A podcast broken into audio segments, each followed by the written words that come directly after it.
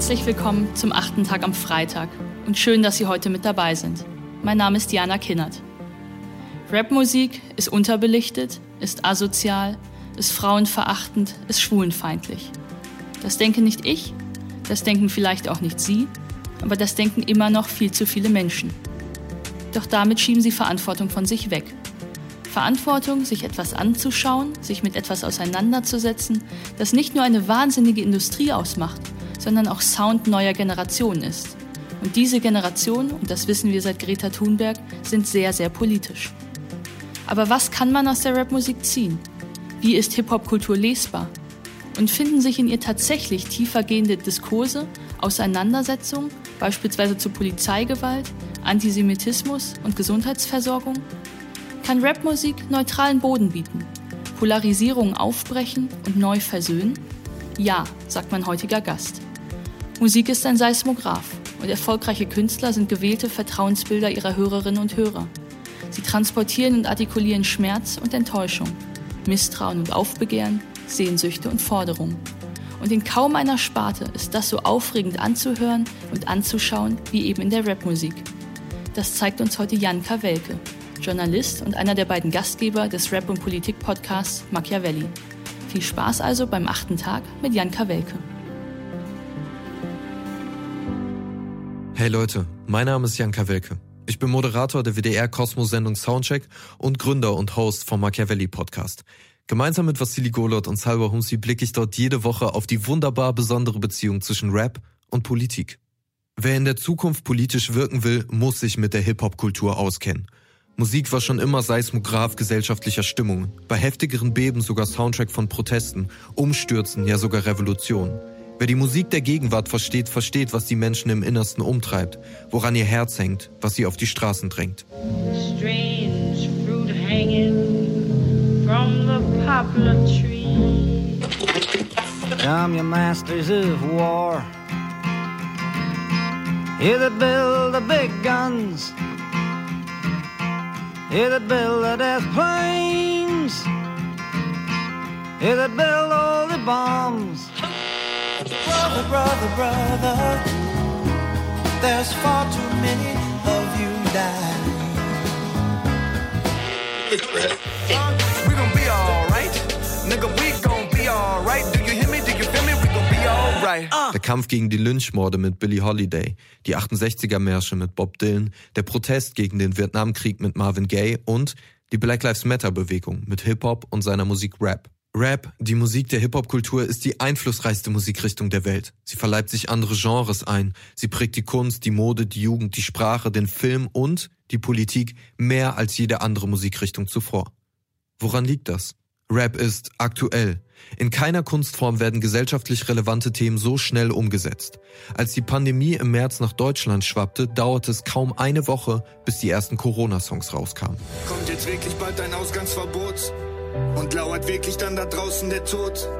Egal was kommt, wir müssen bei Verstand bleiben, denn es wird ausgenutzt, wenn Leute zu viel Angst zeigen. Und bitte glaubt nicht immer blind dieser Medienwelt, denn mit eurer Angst verdienen sie oft ihr Prämiengeld. Denkt an die Alten, geht für sie in Läden rein, Respekt an jeden Arbeiter im Krankenhaus und Pflegeheim. Rap ist die zugänglichste Form der Musik. Wer rappen will, braucht keine elitäre Musikausbildung, keine teuren Instrumente. Die Person braucht nur sich, die Stimme und die eigenen Gedanken. Rap ist direkt. Während sich andere Genres in abstrakte Metaphern flüchten, sind Rap-Texte klar. Die politischen Aussagen in diesen Texten erheben allerdings keinen Anspruch darauf, konstruktiv zu sein. Oft sind es keine Zeigefinger, sondern Mittelfinger. Rap wurde in der brennenden Bronx der 80er Jahre geboren und ist bis heute geprägt von Menschen, die von der Gesellschaft an den Rand gedrängt werden.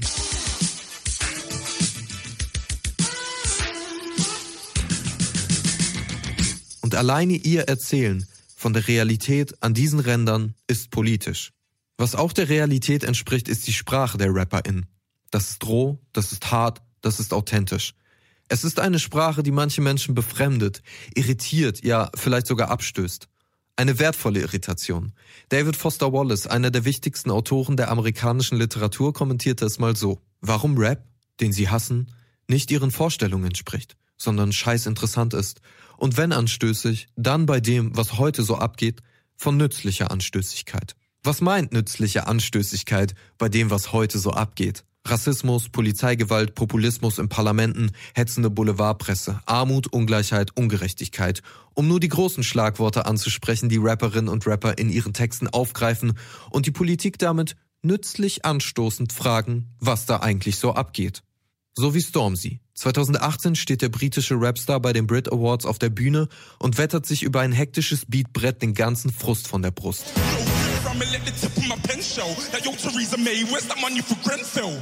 Well, you fool, we just forgot about Grenfell, you criminals. And you got the truth to call us savages. You should do some jail time, you should pay some damages. You should burn your house down and see if you can manage this. And peace, live we just smoke a bit of cannabis. So. Stormzy rappt, Theresa May, wo ist das Geld für Grenfell? Hast du ernsthaft gedacht, wir hätten Grenfell vergessen? Der größte Rapper des Landes kritisiert im Live-TV bei der wichtigsten Preisverleihung des Landes die wichtigste Politikerin des Landes für ihr Versagen bei der Grenfell-Katastrophe. Eine Anklage, die nachhalt. Ein Jahr später nutzt der Rapper Dave dieselbe Bühne und konfrontiert Boris Johnson und die britische Gesellschaft mit ihrem Rassismus. Das Büro Boris reagiert und weist die Vorwürfe als haltlos zurück. Ein beliebtes Muster von PolitikerInnen in der Konfrontation mit Rap. 1991 veröffentlicht Tupac Shakur sein Debütalbum. Tupacalypse Now prangert Rassismus und Polizeigewalt in den USA an. Der damalige Vizepräsident Dan Quayle behauptet, es gäbe keinen Platz für dieses Album in der amerikanischen Gesellschaft. Making money off a record that is suggesting it's okay to kill cops and that is wrong. So I mean, goddamn, the vice president talked about me. And then you got the vice president on TV saying your shit ain't no good. So of course it makes people think, oh my God, he's a true menace. Er sollte falsch liegen.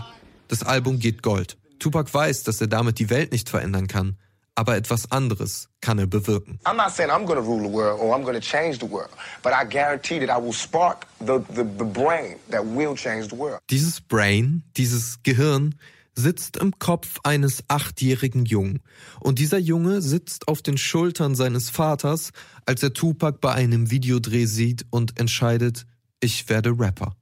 Dieser Junge ist Kendrick Lamar der wichtigste lebende US-Rapper, Grammy-Gewinner, Pulitzer-Preisträger, Autor der Black Lives Matter-Hymne All Right, Barack Obamas Gast im Weißen Haus und damit die Erfüllung von Tupacs Prophezeiung, das Gehirn, das die Welt verändert. Und wie ist es in Deutschland? Auch hier ist Rap die neue Mainstream-Musik. Seine KünstlerInnen dominieren die Charts, seine Sprache die Jugend. Ein Stormzy, eine Cardi B, ein Kendrick Lamar gibt es in Deutschland noch nicht. Jemand, der den kommerziellen Erfolg, die künstlerische Vision, die politische Präzision, die pure Technik, die Würde, die Klarheit, die Eleganz in sich vereint. Noch nicht. Deutschrap ist bekannt für diese Latenz. Die ersten Beben dieser Entwicklung aber sind unüberspürbar. Ich schlaf nicht, denn ich blank träume. Schwarze Früchte hängen von Ahornbäumen. Ich wache auf und sehe keinen Gott, sondern Schwarze im Sarg. Und wenn nicht, dann ein Fadenkreuz vor einem weißen Kopf. Ich hab seit ich 13 bin das gleiche Bild in meinem Kopf. Kenn ich for life.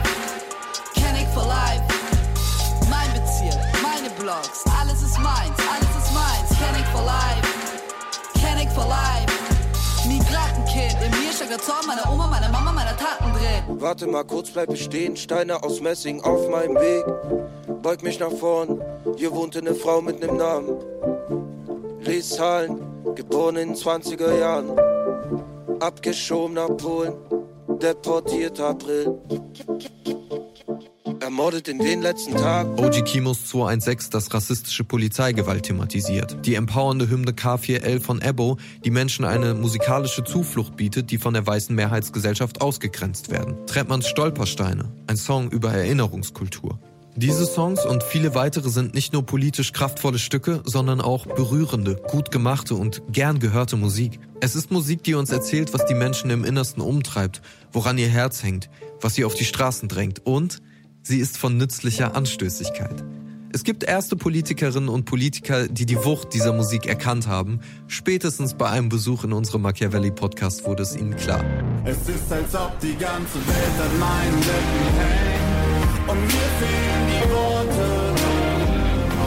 Du siehst mich an und wartest auf die richtige. Doch ich habe sie verloren.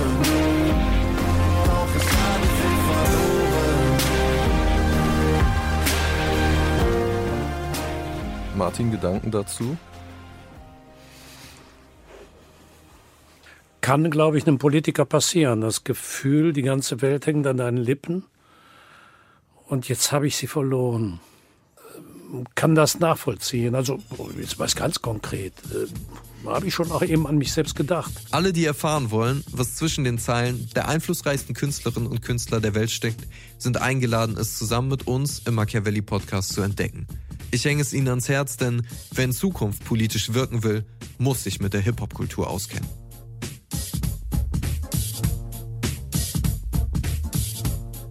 Warum interessiert ihr euch nicht für Politik? Euch geht es wohl zu gut. Wir sind damals alle Parteimitglied gewesen.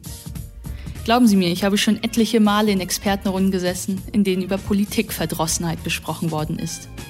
Die, und davon bin ich heute mehr denn je überzeugt, es gar nicht gibt. Zumindest gerade bei den jungen Menschen nicht. Doch ihr Engagement, ihre Themen, ihre Verletzungen sind eben nicht auf Wahlzetteln markiert. Ich lese ihre kollektiven Gefühle vor allem Dingen in der Popkultur. Zeit, dass das auch die Politik tut. Vielen Dank an Jan Kawelke für diesen eindringlichen achten Tag. Vielen Dank an Sie fürs Zuhören und bis zum nächsten Freitag.